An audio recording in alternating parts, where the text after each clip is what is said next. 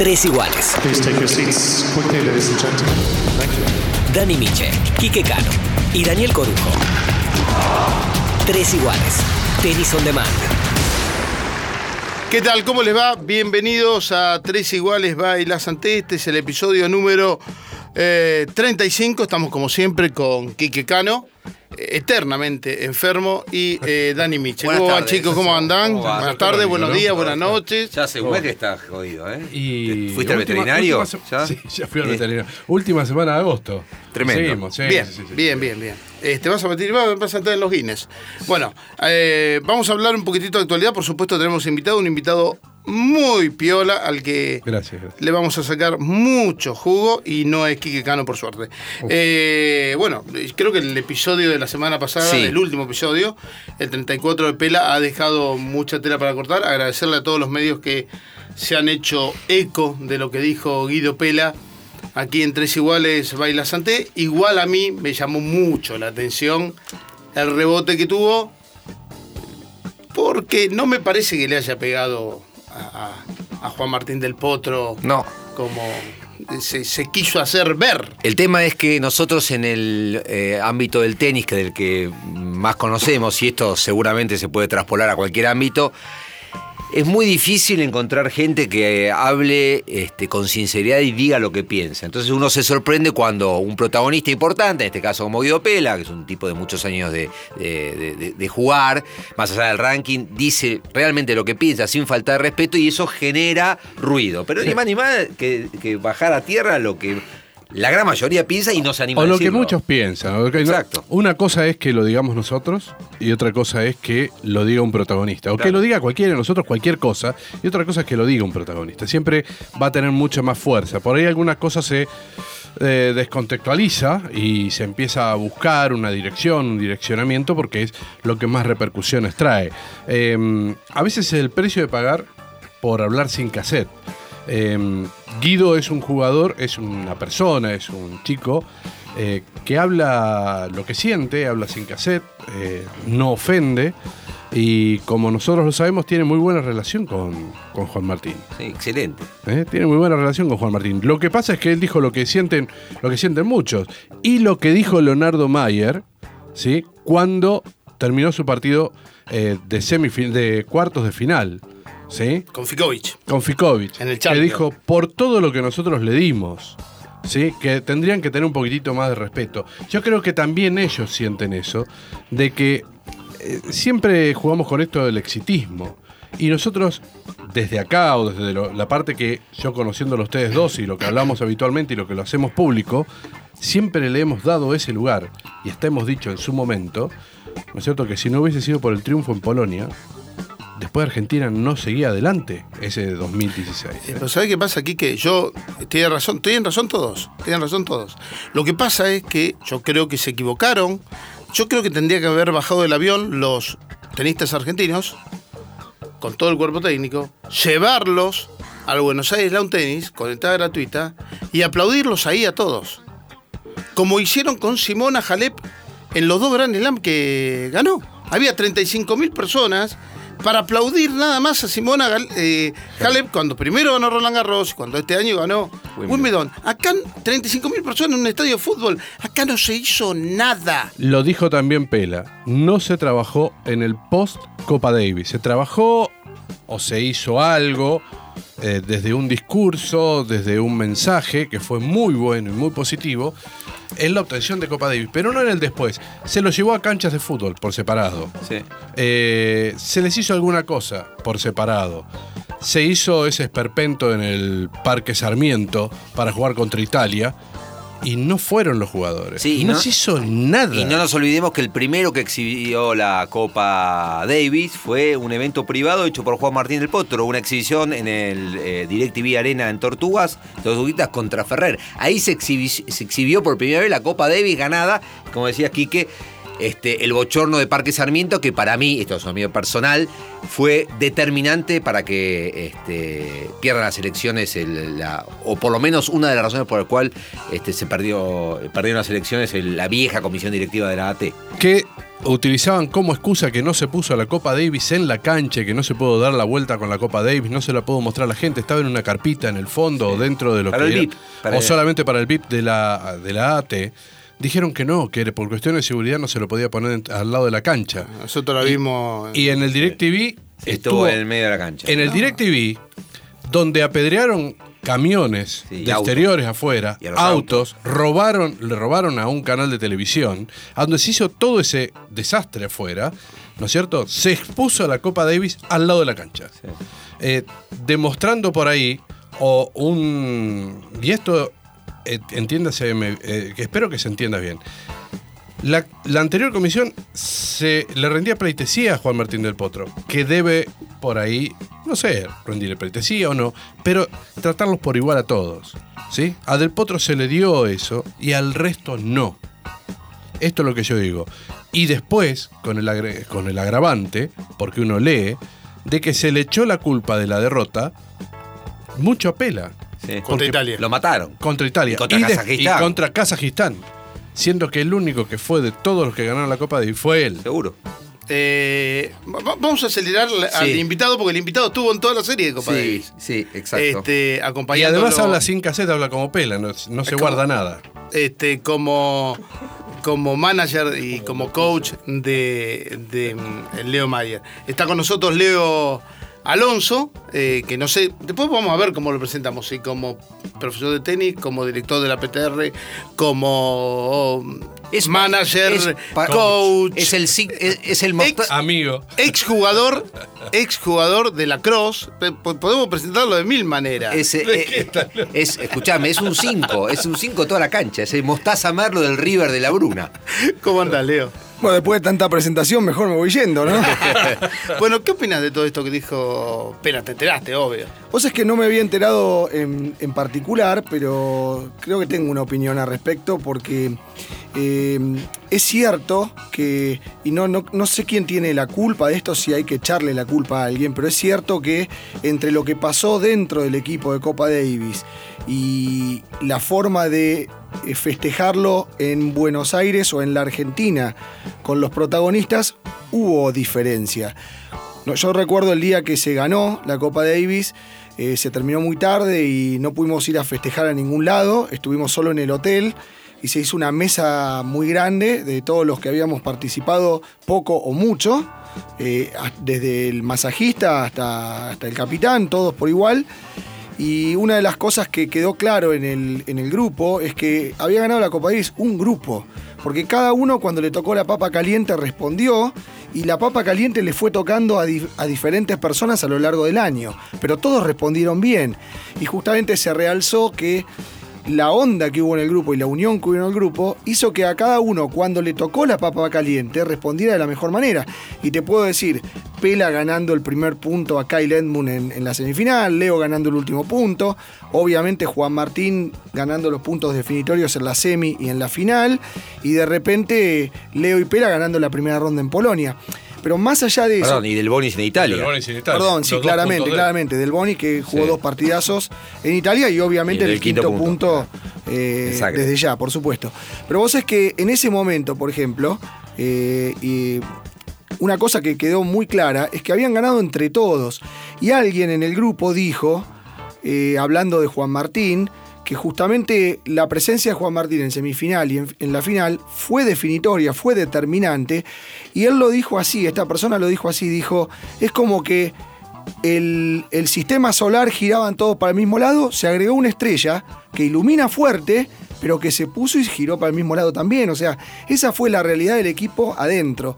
Entonces después, que no haya existido un festejo donde se juntaran todos y jugaran una Copa Davis entre ellos, ponele un set cada uno, algo así, para que todo el mundo lo aplaudiera, es una lástima que no haya pasado, claramente.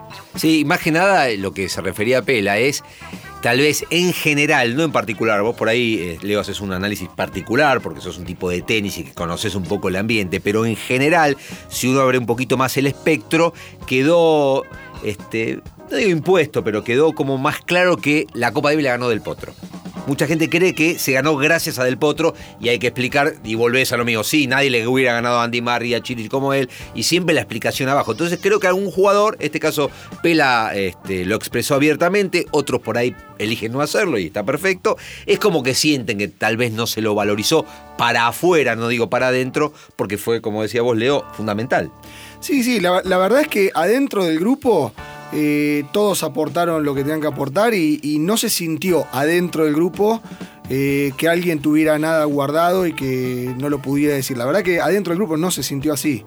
Después, justamente, tal vez el hecho de que no haya existido un festejo donde estuvieran todos juntos, hace pensar que algo se quedó guardado a alguien, pero sinceramente no...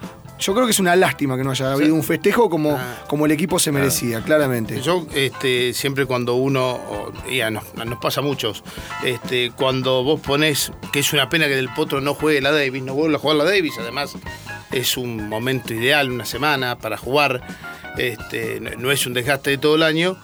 Eh, hay mucha gente que te dice, no lo jodan, pero es muy agresivo. Sí, porque ya gan- no la le ganó. rompa la bola porque ya la ganó. Este, entonces tenés que explicar. Y digo, es lo mismo que Monzón le hubiera ganado a Benvenuti el 7 de noviembre del 70 y después no hubiera defendido la, la corona porque ya la ganó. O Maradona no hubiera ido a ningún mundial porque ya lo ganó. O Nadal no, qué sé yo, va por la quinta, quiere la quinta Copa Davis, el tipo. Sí, eso, eso la verdad que cada uno puede opinar como quiera, pero también eh, fíjate que este año, que la Copa Davis es, es- es diferente, es otra cosa, eh, en algún momento se, se hablaba de que Juan Martín la iba a jugar. Después con las lesiones y todo lo que tuvo, quedó como hasta desubicado preguntarle, porque la verdad que la, digamos, la posibilidad concreta de jugar no está. Entonces, eh, decirle si lo hubiera jugado o no pasa a ser algo como, creo que no tan importante. Pero todos los jugadores tienen sus momentos y sus idas y sus vueltas y, hay momentos donde prefieren jugar o no y, y la Copa Davis del formato anterior era súper excitante para el público y también tenía grandes inconvenientes para los jugadores por los cambios de superficie, los momentos que en el año a veces quedaban incómodos y demás. Eh, de hecho, eh, a, a mí me tocó vivir con Leo consecuencias de haber jugado Copa Después del Davis. torneo del, del match con Brasil. Después el match con Brasil, Mayer, sí. un mes roto sin jugar, por ejemplo. O mismo ese, ese primer partido en Polonia, donde no pudimos jugar la gira de polvo de Sudamérica, que era lo habitual para Leo, para ir a jugar un torneo a Dubái, para después ir a Polonia y llegar preparado en cancha rápida. O sea, y de ahí, de, Polonia ir a Indian Wells, mil horas de vuelo y 10 horas de diferencia horaria. Llegamos a Indian Wells con todos los dolores que te imaginas en el cuerpo.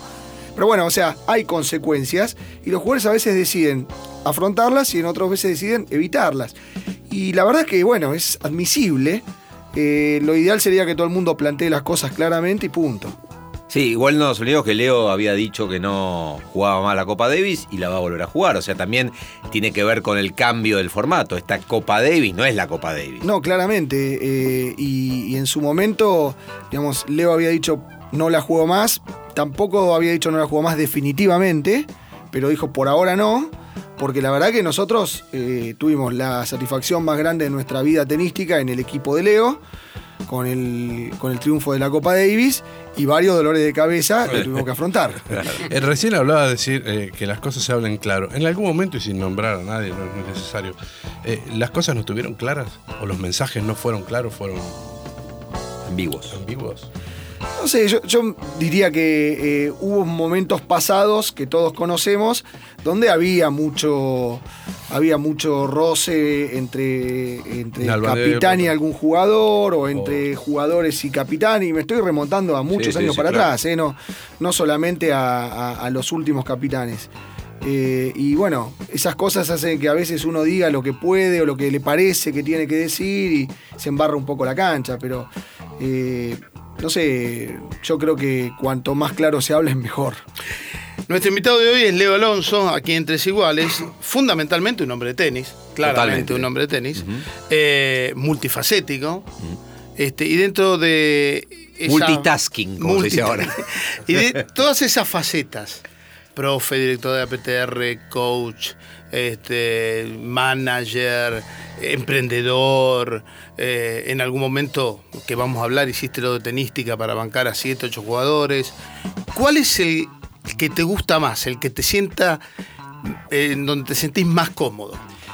Mira, la verdad que eh, a mí me, me han pasado cosas como consecuencia de las cosas que vas haciendo. Eh, muchas veces se arman círculos virtuosos no pensados. Yo qué sé, yo era director de tenis en un country, había sido entrenador de jugadores juveniles y un día Charlie Berloc aparece en la puerta del club y me dice, no me das una mano, no tengo un mango, año 2001. Eh, fíjate, vos tenés un club acá, puedo venir a entrenar acá, qué sé yo. Y yo comento el caso con gente del country que yo dirigía y terminamos armando un grupo de gente que lo financió a él, a Leo Mayra y unos cuantos más, que fue una consecuencia no pensada de un almuerzo con tres colegas, tres amigos, clientes de un country. O sea, y, y cómo surgió ese proyecto, y bueno, nos pusimos a laburar. Corujo me tiraba datos, yo le pedía datos, porque estos eran toda gente de bancos que me decían, dame las estadísticas, decime cuánto vos decís que tenés que agarrar a un pibe que esté entre los cinco mejores de 16 años de Argentina. Dame los nombres de los últimos 15 años, quién fueron los cinco mejores de 16, vamos a ver quién llegó y quién Claro. no, y vamos a hacer una estadística de eso. Y llegamos a la conclusión que de los 10, de, si vos tomás los cinco mejores de 16 en Argentina, durante 10 años, de cada 10 chicos, uno se metía top 50, uno top 100, dos top 200 y 6 no llegaban. Está bastante bien. Era, Era, una bastante- estadística sí, firme, prolija de Sí. la realidad. Exacto. Entonces dijeron, buscá 10 jugadores que vamos a meter un top 50, un Claro. top 100 y dos top 200. ¿Y se dio? Juntamos 7 jugadores y metimos 3 top 100, así que nos fue un poquito mejor. Un poquito mejor. Yo me acuerdo esa estadística que me la dijiste ahí en el. En una nota que me hiciste hace mil años, sí. Pero vos no sabías que la estadística se la había hecho Corujo. Eh, Ah, muy bien, muy bien. Muy bien. Eh, mm, esto que te llevó a hacer, eso fue tenística. Ahí nace tenística. Exacto, ¿verdad? sí. Exactamente. Em, ¿Cuáles, digamos, cuáles fueron los, los sinsabores que te haber dejado? Porque esta es la parte buena, ¿no es cierto? Eh, metimos tres entre los 100, eh, logramos este resultado, lo seguís acompañando a Leo Mayer. Los tres top 100, recordamos, son Mayer, eh, Bresicki y Berloc. Y Correcto. Exactamente. Eh, en eso, ¿te generó algún sinsabor, algo que te quedó dando vueltas en el medio vos decís, o, o que vos decís, pucha, si esto lo hubiese encarado por otro lado? Mira, la, la verdad que eh, no. No, no, no tuvimos ningún inconveniente. Fue. eh, ese proyecto fue una cosa muy particular, porque era un proyecto de, obviamente, mil posibilidades. O sea, era un tema muy abierto. Eh, Imagínate que apoyar jugadores que son juveniles para la gente que ponía el dinero era alto riesgo. Pero lo más importante, yo siempre le decía a los, a los que ayudaron, yo te garantizo que el único riesgo va a ser el deportivo. Va a ser si llegan o si no llegan. Todo lo demás va a ser prolijo, transparente y todos los tipos nos acompañaron durante todo el tiempo y la verdad que no tuvimos ni un problema. Fue extraño que no, no hayamos tenido ningún problema importante. O sea, tuvimos alguna pavada, pero, pero nada, nada serio y, y la verdad fue una gran experiencia. ¿Y eso por, por cuánto tiempo es que viene el aporte, el apoyo? Digamos, fueron cuatro años, tres años. No, bueno, este proyecto ¿puedo- era- para, sí. te- te puedo decir, ¿lo puedes comentar un poquito cómo es? Porque hay mucha gente que sabe que, bueno, en un momento yo escribí hace muchos años Los Padrinos del Tenis, que era justamente la gente que apoyaba a Los jugadores. sponsors, sí. Los sponsors. Eh, ¿Cómo más o menos cómo funciona? Sí, en, en este caso fue un programa un poco más amplio que, que un sponsoreo particular, porque incluso nosotros teníamos inversores del extranjero y jugadores extranjeros también. En un grupo bastante, digamos, eh, de jugadores jóvenes que tenían potencial, pero básicamente el tema es que al principio, cuando hay que aportar dinero para que todo se pueda hacer bien, eh, la empresa que, que, digamos, que apoya económicamente invierte y si el día de mañana alguno de esos jugadores tiene éxito deportivo, devuelve un porcentaje de sus ganancias para compensar todo lo que se puso en él y eventualmente generar alguna ganancia al inversor. El 99% de los casos donde se hizo esto han resultado proyectos complicados porque o, o no se llegaron a cumplir los objetivos o bueno, pasaron cosas en el medio. El nuestro salió muy prolijo. Cuando digo muy prolijo es que todo lo que planeamos se cumplió. Eh, si vos me preguntás si ganaron dinero los inversores, ganaron dos monedas. La verdad que no ganaron dinero, no perdieron dinero. Pero sí tuvieron un proyecto muy lindo y todos lo disfrutaron. Viajaron con los jugadores, fueron a torneos Grand Slam, andaban con una credencial por la sala de, de jugadores y eso garpa. La verdad que eso garpa. Eh, y fundamentalmente también fue muy transparente, todo el mundo supo cómo era todo, o sea, era todo perfectamente limpio, blanco, correcto, y eso fue lo mejor del proyecto en realidad. Leo, te escucho y lo- primero que se me viene a la cabeza es cuánta ventaja da este, el tenis argentino con respecto a las grandes potencias. Qué milagroso que es el tenis argentino. Este, muchas veces no valorizado por la gente. Dice, ah, ¿qué tenemos? Dos top ten. Claro, acostumbrados a, a, caviar. Este, digo, vos hablabas de este formato que es común y nosotros no nos sorprende, eh, de chicos que tienen gran potencial para ser tenistas profesionales y que la única manera de desarrollarse es si viene un inversor de afuera que busca, esto mismo pasa en el golf, que también conozco de la misma manera que el tenis, y cuántos otros chicos tal vez mejor que a los que sponsorizaron quedaron en el camino porque no tuvieron la suerte de, entrar en el scouting. Y digo, con respecto a las grandes federaciones que de repente tienen un presupuesto enorme y los chicos y los padres no se tienen que estar preocupando en ver si conseguimos un vecino, un pueblo, una ciudad, este, un inversor para bancarlo. Es increíble. Sí, es, es, es totalmente real lo que decís y vos es que hoy, eh, 15 años después de haber empezado ese proyecto y ya el proyecto terminó hace rato, hoy yo te puedo decir que la plata es necesaria, pero la conducción que se hace del chico, que después se convierte en un potencial profesional y después se convierte en un profesional y después es un profesional, termina siendo lo más importante. Si vos me decís hoy, ¿qué crees que le aportaste más desde tu lugar de, manager de ese proyecto a los jugadores? Yo creo que les aporté mucho más el siempre darles la contención, el consejo, buscarles el entrenador, el preparador físico, el kinesiólogo o lo que hiciera falta. En algún caso no me voy a atribuir educar a esos chicos porque no fue así, pero mil veces fui consejero de ellos y tuve que decirle por acá sí, por acá no, ojo con esto, vamos por allá. Y la verdad que eso terminó siendo tanto o más importante que el dinero. El dinero era indes- indispensable, sin dinero no hubiéramos podido hacer nada. Pero con dinero solo no alcanza. Y la prueba de eso es las federaciones como las que aportan todo, la Estados la Unidos, la italiana, la inglesa, etcétera, que muchas veces con todo el caudal de dinero atrás de los jugadores, pierden muchos jugadores de los que entran en ese proyecto. Decís, Falta el hambre ahí. bueno, tal vez falta el hambre o, o muchas veces la, eh, la despersonalización de la conducción.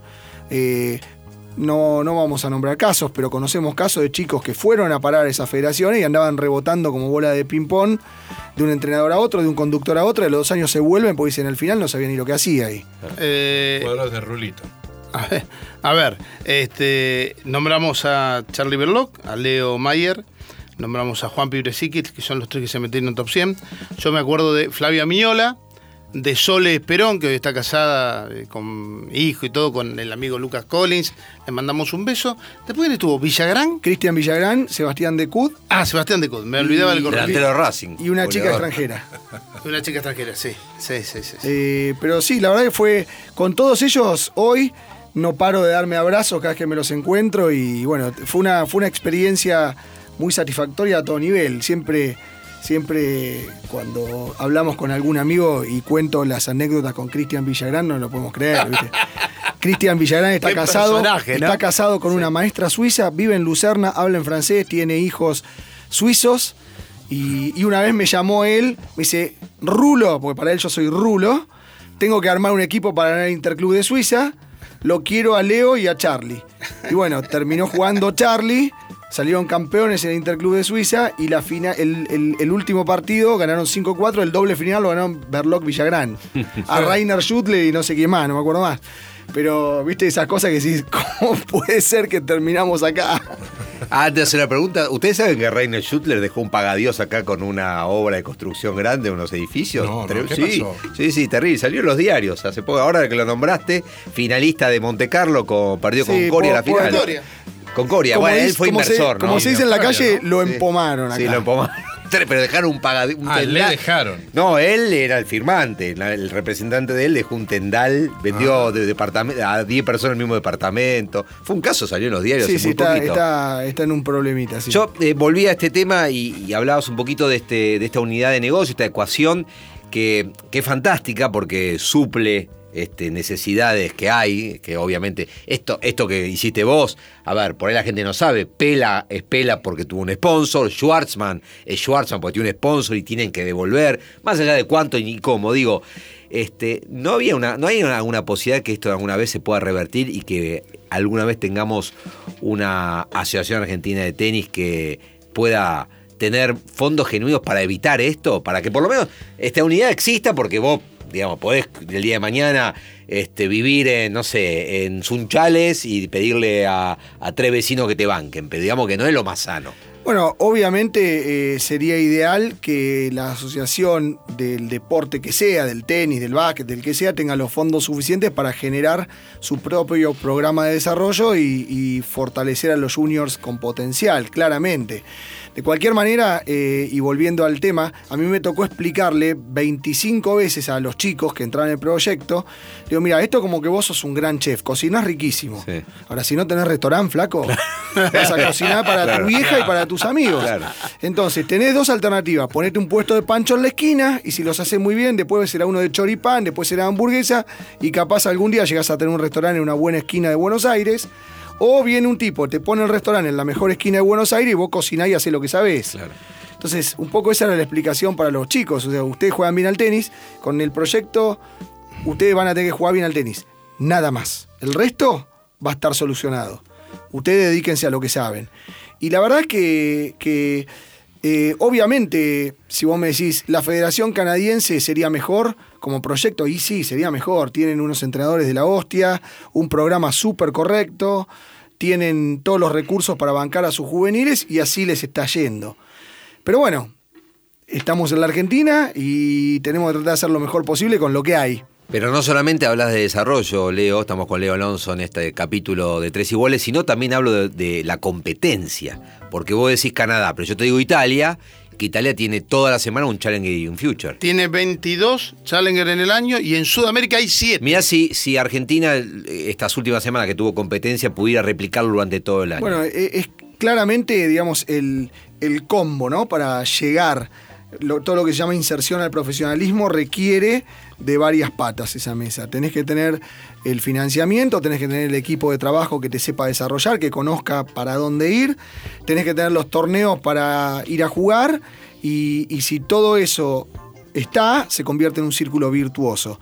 Claramente en Sudamérica, no en Argentina, en Sudamérica, cuando existieron las, las famosas copas, eh, los. Challengers, que tenían distintos Sí, nombres, sí, Petrobras, sí. etcétera, etcétera, eh, dieron lugar a un montón de jugadores a desarrollarse, a sacar los puntos y a luego meterse. Y eso hoy no está y es más difícil, porque tenés que ir a Europa a buscar los puntos. Leo, en los últimos días tuvimos el, el Challenger en Buenos Aires y, y- y tuvimos también un Ex Future, ahora los ITF World Tour. Eh, y hay chicos de 18, 19 años que parece, parece este, que tienen un buen futuro. Eh, ¿Cuál te gusta? ¿Qué espiaste de esos chicos? Bueno, yo creo que hay varios que juegan bien. No los conozco a todos, ni, porque no trabajo en ese segmento. Eh, sí conozco a Díaz Acosta, a Burruchaga, a Torres, en fin, conozco a unos cuantos, eh, a Baez.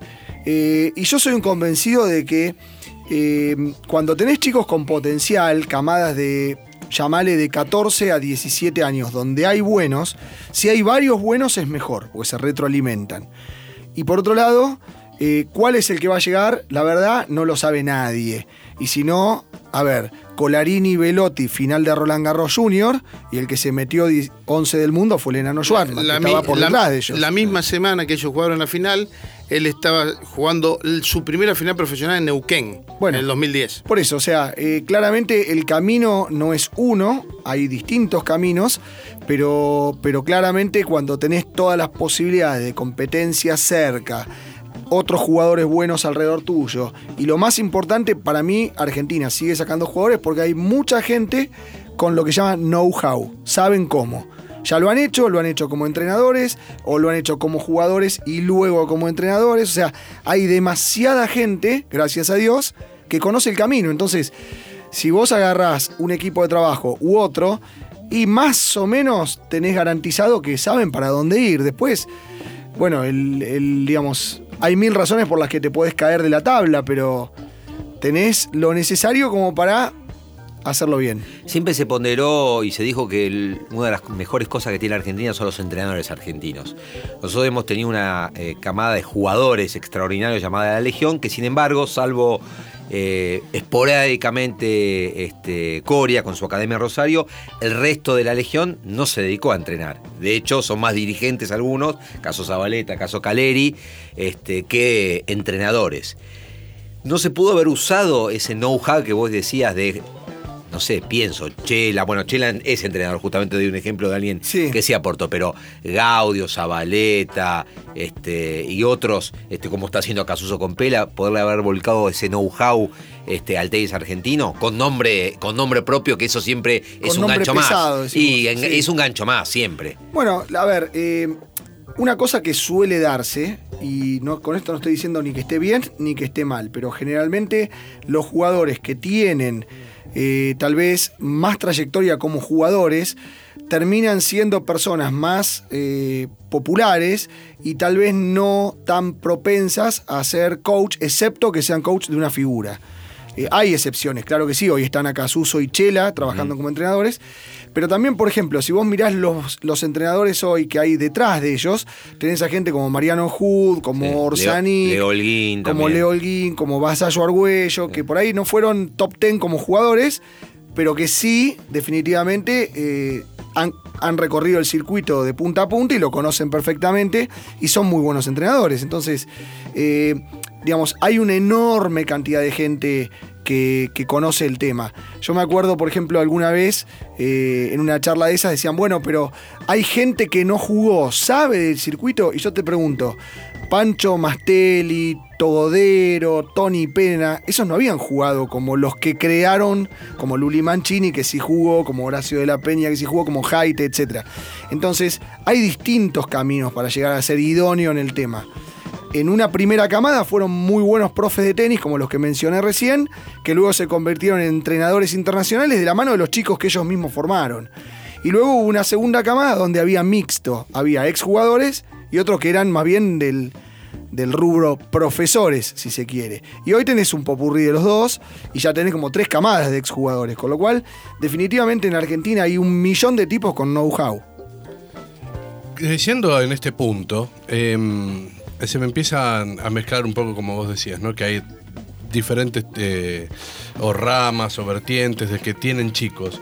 Eh, hay profes de tenis que empiezan a sacar jugadores que empiezan a jugar bien. Eh, pero hay tipos que conocen el circuito.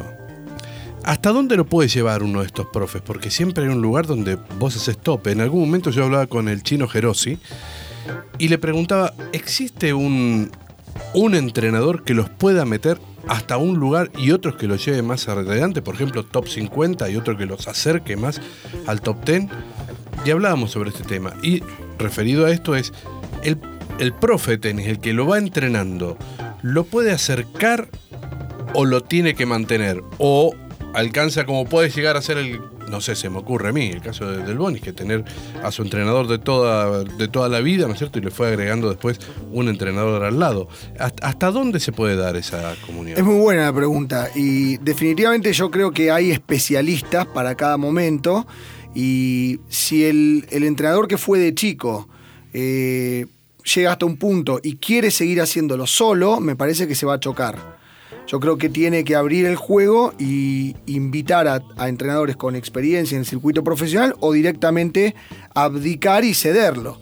Eh, definitivamente nadie conoce todo, todos, los, todos los rincones del planeta. Entonces está bueno armar equipos donde vos pongas el tipo que conoce cada rincón. Van a ser tres o cuatro distintos, pero al final entre todos tenés eh, la, la sapiencia.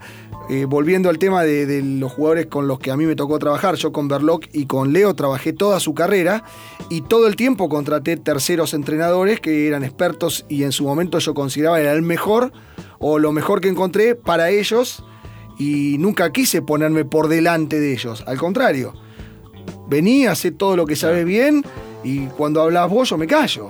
Ahora, cuando se, se trate de hablar de cómo siente este jugador tal o cual cosa, si lo conozco hace 10 años, déjame hablar a mí que lo conozco. Y entre los dos creo que hacemos un buen equipo. Eh, eso es lo que hago con Mariano Hood hoy, eso es lo que hice con el chino Gerosi que vos mencionaste en su momento, eh, con varios entrenadores que tuvimos en el equipo nuestro, siempre creo que lo importante era justamente, contratás un especialista, dejalo que haga lo que sabe, para eso lo contratás. Y los equipos terminan siendo lo que más éxito te dan, porque cada uno toma el rol importante y hasta también te permite, viste, tener un poquito de aire, que no se queme el fusible cuando hay un poco de chispazos. Claro, que el matrimonio. Exactamente. Ahí estás vos para equilibrar. Bueno, no, no, a veces estoy para equilibrar o a veces estoy para correrme y que siga otro y, y que lo haga otro. O sea, a ver, con Leo Mayer yo, yo guardo las credenciales de los torneos. Y el otro día las conté. Tengo 160 credenciales con Leo Mayer. Eso significa, ponele 140 semanas, compartimos la habitación de esas 160. O sea, realmente si no te llevas bien o, o no sabes, digamos, cuándo correrte y cuándo estar, y viste, es complicado. ¿Ronca Mayer? Yo ronco más que él. o sea, ronca. O sea, Decí que ronca. Escúchame, y de esos matrimonios que te han tocado eh, parte, ser parte, ¿no? Matrimonio, entendámoslo ahí. eh, ¿En dónde ha habido una mayor relación y, y dónde de repente se producían chisporroteos? ¿En la elección de la comida, las cortinas? ¿no? No, no, no. ¿Sabes qué? Es, eh, yo creo que cada jugador, y creo que si yo pudiera eh, humildemente dar un consejo a alguno que guía a un jugador junior, cada jugador en su momento necesita el consejo para el momento. A ver, cuando Leo Mayer vino a vivir a Buenos Aires, todo el problema era acomodar un correntino en Buenos Aires. Porque no conocía a nadie, porque no tenía su ritmo de vida habitual, todo le parecía apurado, los bocinazos lo, volvían loco, más a un tipo muy tranquilo. Entonces, en ese momento yo creo que con lo que más lo ayudé a Leo fue consiguiéndole el departamento, dándole tranquilidad en las cosas que necesitaba tranquilidad, abriéndole una cuenta bancaria que entraba a un banco y miraba como diciendo, ¿y esto qué es? Entonces, es, en ese momento fue eso. Y cuando empezamos a viajar a lugares donde se hablaba inglés, por ahí lo más importante era que él no se sintiera sapo de otro pozo. Y después aprendió a hablar inglés y hoy se maneja solo. Y cada momento tiene su, su tema, ¿viste? Y vos tenés que tratar de estar ahí para solucionar el problema del momento. Y el problema va cambiando a lo largo de los años y bueno, tenés que buscar el equipo para que solucione el problema de cada momento. Eh, en algún momento, Leo, de la charla dijiste, no hay una, una fórmula mágica, ni, ni nunca vas a poder saber si este va a llegar o no. ¿En algún momento te tocó ver algún tenista que decís, este no llega ni a gancho y llegó? Bueno, tan así no, pero me pareció con algunos que este con esa actitud o con esa así, asá, no tiene muchas posibilidades y después gana un gran slam. Pero, o sea, ese el ojo clínico, ¿viste? Del Gato. tipo. Eh, el ojo clínico del tipo. Ahora, a vos te dije que Zverev iba a ser número uno del mundo cuando tenía 14 años, así que Sí, pues, no, a- andá no- notando que me falta poco. Bueno, ¿eh? para, para defenderte a vos, Gastón Gaudio dijo que, que Federer con ese revés no, podía, no, no ganaba un partido en su vida y ganó 20 Grand Slam. Pero así bueno, que- ves, por ejemplo, Gastón cuando era chico. yo Nunca me acu- acuerdo si lo de Zverev apostamos tu casa o la mía. No, no, no, no, no, no. Vos dijiste que lo ibas a poner al aire si, si pasaba. Eh, por ejemplo, Gastón, cuando era chico, me acuerdo haber ido a un nacional de 14 años con Juan Morgenstern, que lo Sí. entrenábamos nosotros en la academia, y él, y que tenían que jugar doble juntos, y Gastón puteaba, decía esto del doble no existe, ¿para qué tengo que hacer saque y volea, qué sé yo? de los 14 ya. Y bueno, vos decías, y qué actitud complicada que tiene este chico a los 14 años. Y bueno, después, obviamente, fue todo lo que fue. O sea que. Pero por ahí en ese momento, si lo escuchabas putear porque doble era una mierda, Sí. por ahí hubiera dicho, este no va a llegar. Eh, hablabas de Leo. Vos- Leo es uno, no hay dudas, es que es uno de los tenistas más queridos en la Argentina y que con el tiempo eh, esa forma de ser introvertida la fue cambiando y hoy nosotros cuando vamos a la conferencia de prensa con Leo ya sabemos que nos llevamos tres o cuatro chistes de él, tiene una simpatía, una gracia, es un tipo muy querido. Este, ¿Cómo ves el futuro inmediato? Ah, me vas a decir, preguntáselo a él, pero vos que lo conocés bien. ¿Crees que va a jugar mucho más? Este, ¿cómo, ves eh, el, el futuro de Leo? No, Leo, yo creo que va a jugar unos años más, definitivamente. Eh, claramente, eh, ahora está en una etapa, tiene un hijo, se va a casar, entonces está en una etapa donde este año particularmente la focalización en el tenis, en la carrera profesional de él, estuvo un poquito complicada. En algún momento él se sintió un poco como agotado. Eh, un día me preguntó, ¿cómo haces para dar 200 cursos de profesores, ir al 201 y tener ganas? Eh, y bueno, claramente, digamos, fue un año un poquito, digamos, áspero en ese tema pero definitivamente yo creo que tiene para más y que quiere eh, esta última semana, por ejemplo, jugar el Challenger de Buenos Aires. eh, con toda la, presión que genera, ser un poco el favorito, eh, jugar una cancha demasiado lenta, con las pelotas muy lentas, jugar la mayoría de los partidos de noche, que nada de eso lo favorecía y tener que remarla, no estar del todo fino, tener que meter cinco winners para ganar un punto y, y a veces cerrar el cuarto, entonces los partidos se te alargaban. Eh, fue todo, digamos, un, desafío. Cuando terminó, en el vestuario eh, estábamos ahí los del equipo y dice, bueno, buen primer paso para lo que me queda hasta fin de año porque me sentí que estoy a fondo otra vez. Y la verdad es que, bueno, todos tienen sus picos y, Leo también y bueno, así estamos. Eh, no se lo, de, mi parte, no se lo vio muy cómodo en ese final, Leo. En el, eh, ¿qué decís? ¿En el, en el último final, partido? sí, en el último. eh, no, no tanto. Bueno, eh, en el anterior, en el final, por lo que recibió de la tribuna, que él no se sintió cómodo. Sí, vos es que eso, en realidad, eh, el, el rival fue súper correcto. Sí. Sí, Juan Súper correcto. sí, sí, Juan- sí, Juanpi sí, sí, fue sí. súper correcto. Pero había traído una banda de amigos importante Sí. que gritaban onda cancha de fútbol, lo cual está todo bien. Pero Leo un poquito se emboló como diciendo, loco, soy argentino también. O Claro, sea, sí. hace un rato cuando me presentaron y dijeron que había ganado Copa D, aplaudieron todos y ahora cada vez que iba a tirar el segundo saque me chiflaban o me decían algo por abajo. Viste, de atrás me, tenía uno que me gritaba en la oreja, como diciendo, no se hace eso, hasta ahí, o sea, banca a tu amigo, todo bien, pero, claro. pero somos los dos argentinos. Si jugara contra un brasilero que le grite todos los puntos, bueno, que se la banque. Cuando vamos a Brasil nos pasa eso. Pero ese, es- ese fue un poco el feeling. Sí, nada después más que eso. cuando jugó contra Facu, eh, contra Facundo Bañiz, tampoco se lo vio muy cómodo. Era como que dentro de la cancha, con su juego, él no, no sé, algo había que. No, no, eh, ese partido la verdad que eh, Facundo jugó bien y Leo pagó un poquito el precio de que no jugaba cuatro partidos seguidos hace mucho y encima el, jugamos último turno el viernes, nos Sí, fuimos del club como las 11 once y media de la noche Sí. y volvimos a entrar a la cancha a las 12 del mediodía, o sea... eh, Leo llegó a la casa, comió, hizo la digestión, se acostó 2 de la mañana, se levantó a las 7. La verdad que estaba medio fundido.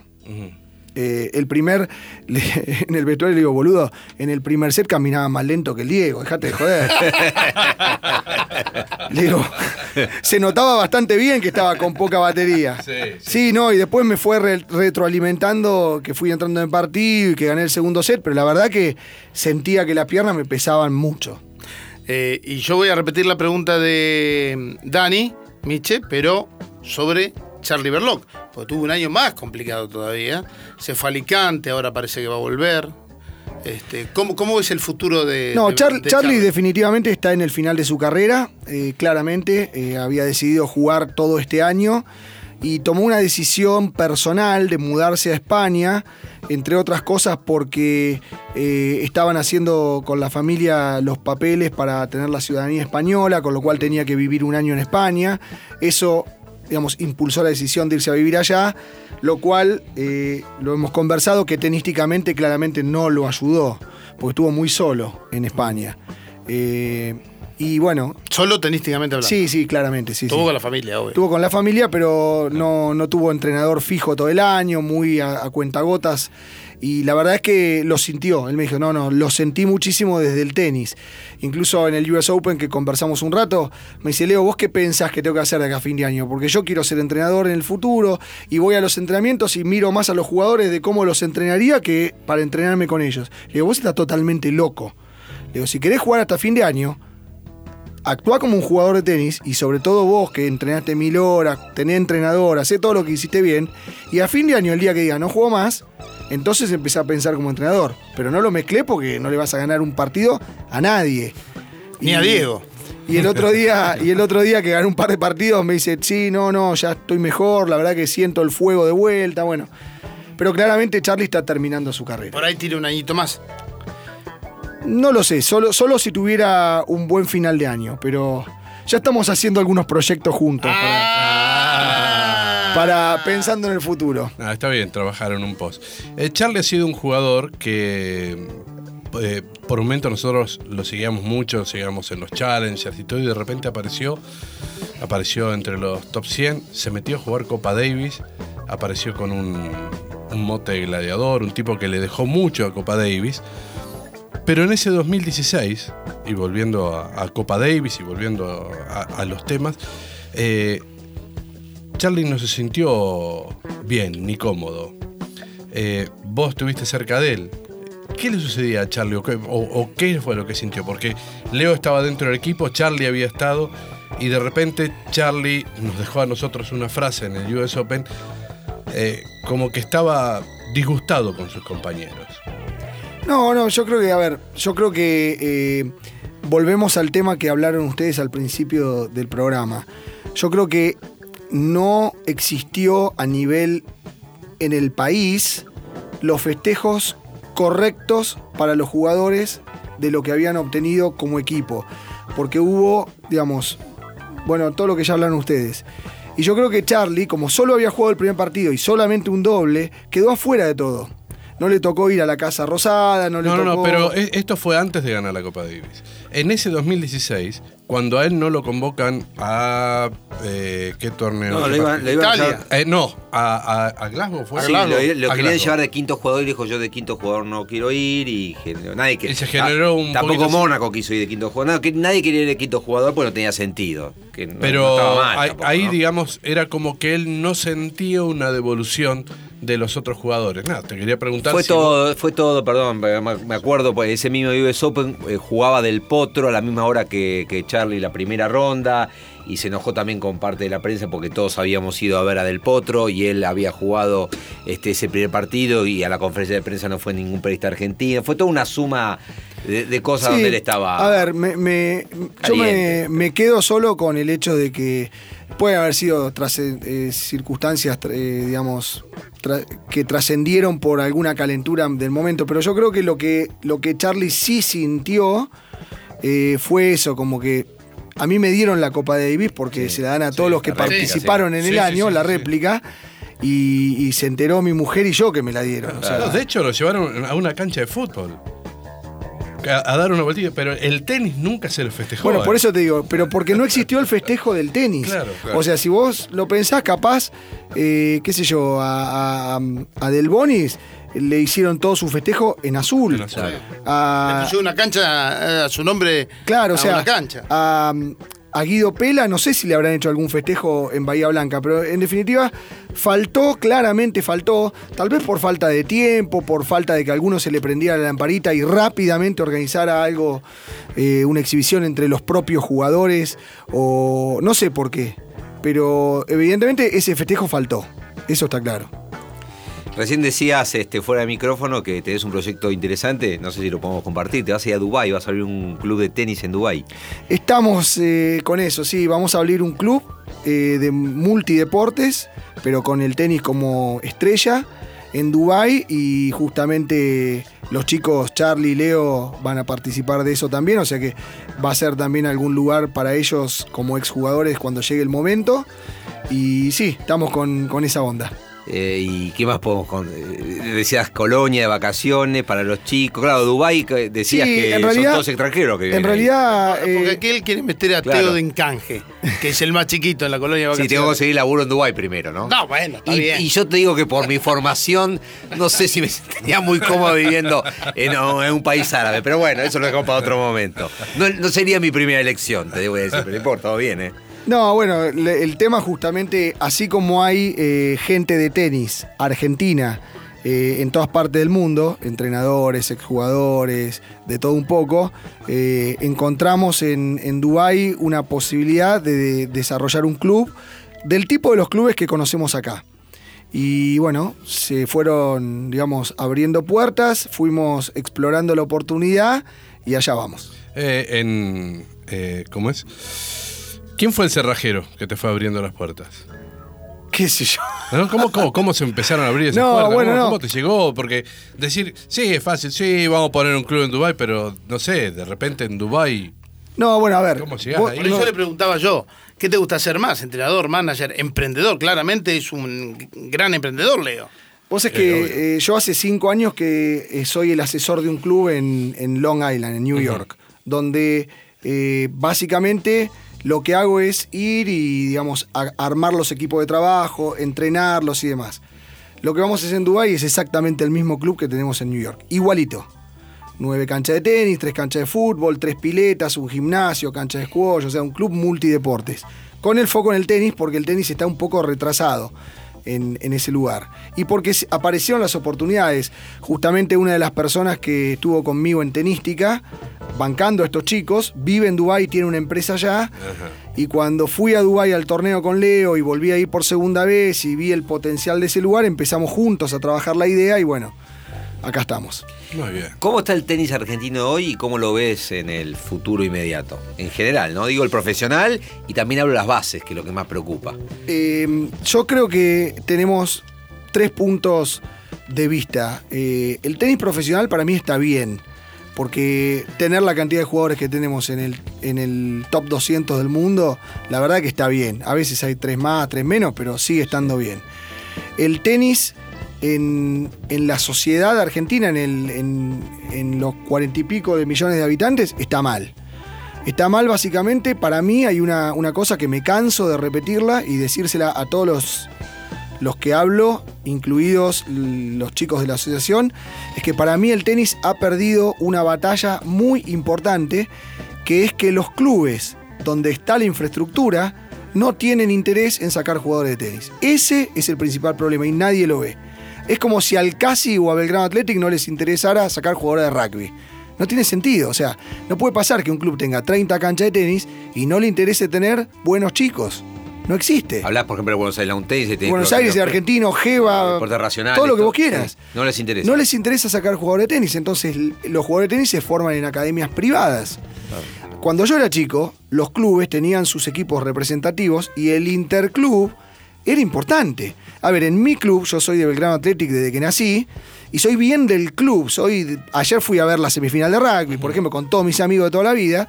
Y en nuestro club estaba Horacio de la Peña, Guillermo Minutela, Tomás Stalansky, Gustavo Greco, Claudia Casabianca. Había un millón de tipos que jugaban bien al tenis. Y Tony Pena era el entrenador de todos nosotros cuando éramos chicos. En un esquema muy simple, el club le daba las canchas para que él haga su, su tema comercial como profesor de tenis y tenía que entrenar a los equipos del club representativos a cambio. Una- un esquema así, facilón. Bueno, no existe más eso. Entonces decime qué club de tenis tiene interés en que sus equipos interclubes ganen. Y otra pregunta más. ¿Cuántos pibes en el área metropolitana van al colegio escolaridad simple? ¿Cuántos van doble escolaridad? ¿Dónde está el tenis para los chicos de doble escolaridad? ¿Qué juegan? ¿Dónde entrenan? ¿Qué compiten? Estamos perdiendo una batalla mortal. Y el último, el último punto que describe este problema. ¿Qué pasa si al rugby o al hockey le saco todos los partidos de interclubes de todos los sábados por cuatro meses? ¿Cuántos van a entrenar si no juegan? Claro. Bueno, el tenis el año empieza en enero y el primer interclub lo tenés en mayo, con suerte. Entonces, Y- todos los pibes que no juegan G1, G2 o como se llamen ahora, no juegan al tenis hasta mayo. ¿Y quién es el responsable de todo esto? Mira, claramente eh, hay un combo entre los propios clubes y sus dirigentes, la Asociación Argentina de Tenis, que si bien creo que está cambiando y creo que acertadamente el sistema de competencia nacional, han encarado ese problema, lo han encarado, veremos si les sale bien o no, pero lo han encarado, y bienvenido que lo hayan encarado, pero nadie encaró el problema de los clubes todavía. Te repito, los interclubes no existen, a nadie le interesan, y además juegan a lo sumo ocho partidos por año. Entonces, ¿quién va a ser motivado por un deporte que lo competís ocho días en el año? Y el grueso de los pibes que van doble escolaridad tienen ese problema. Yo soy el director de la escuela de tenis de dos clubes importantes. En uno de ellos tenemos 350 chicos en la escuela. ¿Sabes cuántos juegan G3, G2, todo eso? Tres. A todo lo demás, ese combo no les interesa. Son chicos que van doble escolaridad y que hacen multideportes. Juegan al rugby o al hockey en sus colegios. Bueno, tenemos que nosotros armarles torneos entre nuestros propios clubes y los amigos para que puedan tener un torneo por mes. Pues si no, se nos van de la escuelita. Es lógico, no vas a venir al tenis tres años y no jugar un partido. No puede pasar eso. No puede pasar. Y hasta que no se encare ese problema, el tenis va a seguir cayendo. Bueno, hemos tenido un episodio diferente, ¿no? no, no, no, ni- Aprendimos ni mucho de mejor ni tenis. peor. Aprendimos, mucho Aprendimos de un tenis. montón. Me quedé preocupado, te digo. En este, sí, no, Con este final. es- Vamos, terrible. El final es Bueno, para, sí, era sí. para Porque seguir es lo que hablando. nadie habla, Con- nadie de- sabe, ¿no? que no le preguntamos antes, nosotros también somos una verde, le vos, sí. antes, arrancábamos Sí, y seguíamos eso. una hora más. Claro. Claro. Este, hemos tenido un episodio de tres iguales by Dubai Tennis Club. ¿No? Empezamos con el canje. Claro, empezamos con el canje, ¿no? Por una solita de tenis. Nos ¿o da, no? nos, da, nos da en el verano de 3 a 4 de la tarde, lo que quieras. En la cancha sin aire acondicionado. Al aire Porque libre. las canchas van a tener aire acondicionado, si no, imposible. Eh, algo de eso estamos. Claro. Leo, espero que te hayas sentido cómodo. Súper, muchas gracias. ¿eh? Leo Alonso, en Tres Iguales Bailas Ante, nos encontramos en cualquier momento. Gracias. Tres iguales. Dani Miche, Quique Cano y Daniel Corujo. Tres iguales. Tenis on demand.